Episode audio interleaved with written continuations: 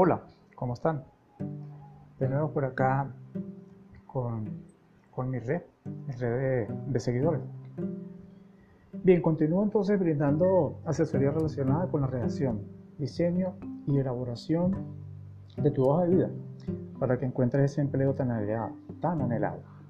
Les voy a conversar de algunas de las últimas tendencias para crear tu currículum vital y hacer que impacte por sí solo los seleccionadores, psicólogos o headhunters, como quieran llamarle, siguen al pie de la letra las últimas tendencias en HB. Ya sabemos que HB es hoja de vida, ¿no?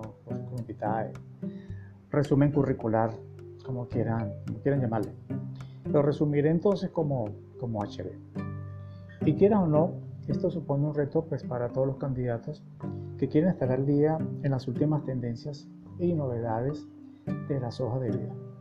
La primera tendencia de la cual te voy a hablar es que ella tiene que ser fácil para leer. Como máximo, ¿sí? Por favor, este, una página. Una página es suficiente porque allí vas a colocar solamente pues, tres referencias laborales, las funciones y los logros que has alcanzado allí. ¿sí? Y como ya te he conversado este, en anteriores podcasts, eh, lo que tienes que hacer con el, con el perfil. ¿Correcto? Entonces, pues una página es suficiente. Eh, tiene que estar pues muy agradablemente organizada, bien, bien estructurada. Un buen espacio interlineal. El, cuando coloques entonces el nombre de la empresa, pues que sea en negrita, ¿no? que, que se vea la empresa en la que, en la que laboraste. Te sugiero que los títulos sean en Arial o Tiny Roman. Son mis recomendaciones en esta primera tendencia. Eh, una segunda tendencia, trabaja tu HB visualizándote de que es una marca personal, ¿sí? es la, marca con la que vas a ofrecer tus servicios profesionales. Existe actualmente un cambio de mentalidad en las nuevas generaciones y aunque las generaciones eh, más mayores pues no tanto, y se trata de trabajar la marca personal de cada uno. Y es que una HB neutra no genera interés ni sorprende al reclutador no explica por qué eres esencial y en otras palabras no deja huella. Y eso no es lo que buscas cuando mandas tu hoja de vida. ¿Qué es lo que, está, estás buscando? Estás buscando impactar, ¿de acuerdo? Entonces, para que este, sea novedosa y ese Hunter se, se aboque a seguir leyendo tu hoja de vida. La tercera tendencia es que la HB debe estar enfocada en metas.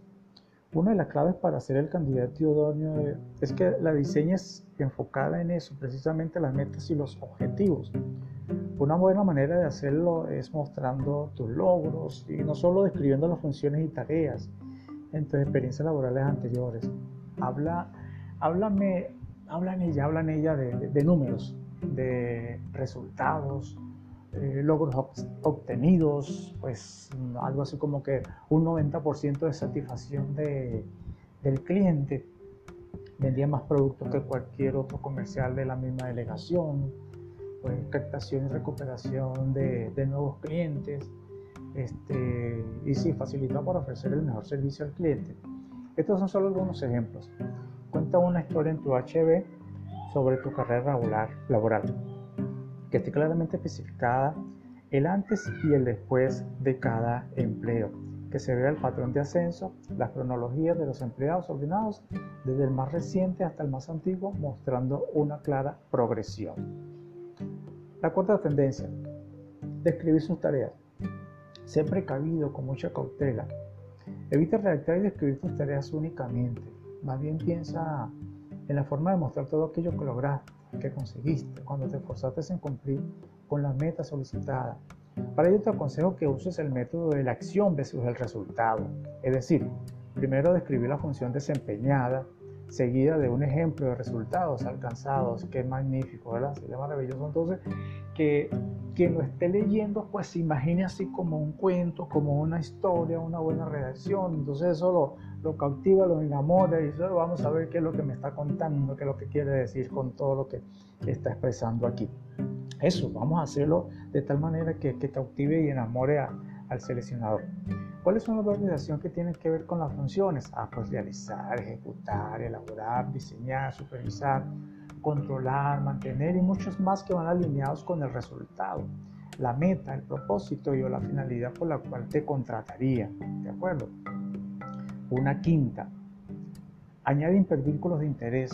Es decir, otra de las tendencias este, en las actuales hojas de vida para incluir es usar NIS para completar la información de tu currículum vital. Siempre es una buena idea.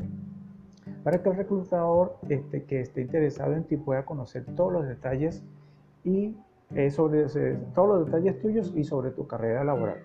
Lo único que debes saber para incluir enlaces en tu currículo es que el contenido debe ser útil y práctico de cara a la candidatura. Ojo, ojo con el Facebook, el Instagram que a veces colocas y entonces eh, resulta que son fiestas, resulta que son reuniones, resulta que son paseos, no, ojo pendiente con, con los Facebook que, que elaboren, los Instagram que vayan relacionados con, con, tu carrera, con tu profesión, con tu vocación, ¿sí?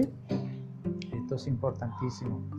Este, complétalos entonces con, con complementos digitales, ¿no? Una de las tendencias actuales que debes incorporar a tu hoja de vida es la de venir complementos digitales, tu perfil profesional de LinkedIn, una carta de presentación creativa, un portafolio que sea perfecto y que resuma tus mejores trabajos.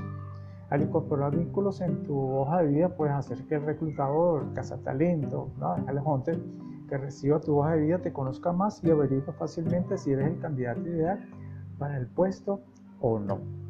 Bien, este, cualquier cualquier comentario, pues cualquier, cualquier duda, cualquier pregunta, mira, estoy a la orden, ¿no? Cualquier consulta, ¿sí? cualquier asesoría, eh, me puedes ubicar entonces en mi correo. Mi correo es arenas 1964, 1964 gmail. Discúlpame, vuelvo a repetirlo. Arenas 1964 gmail.com.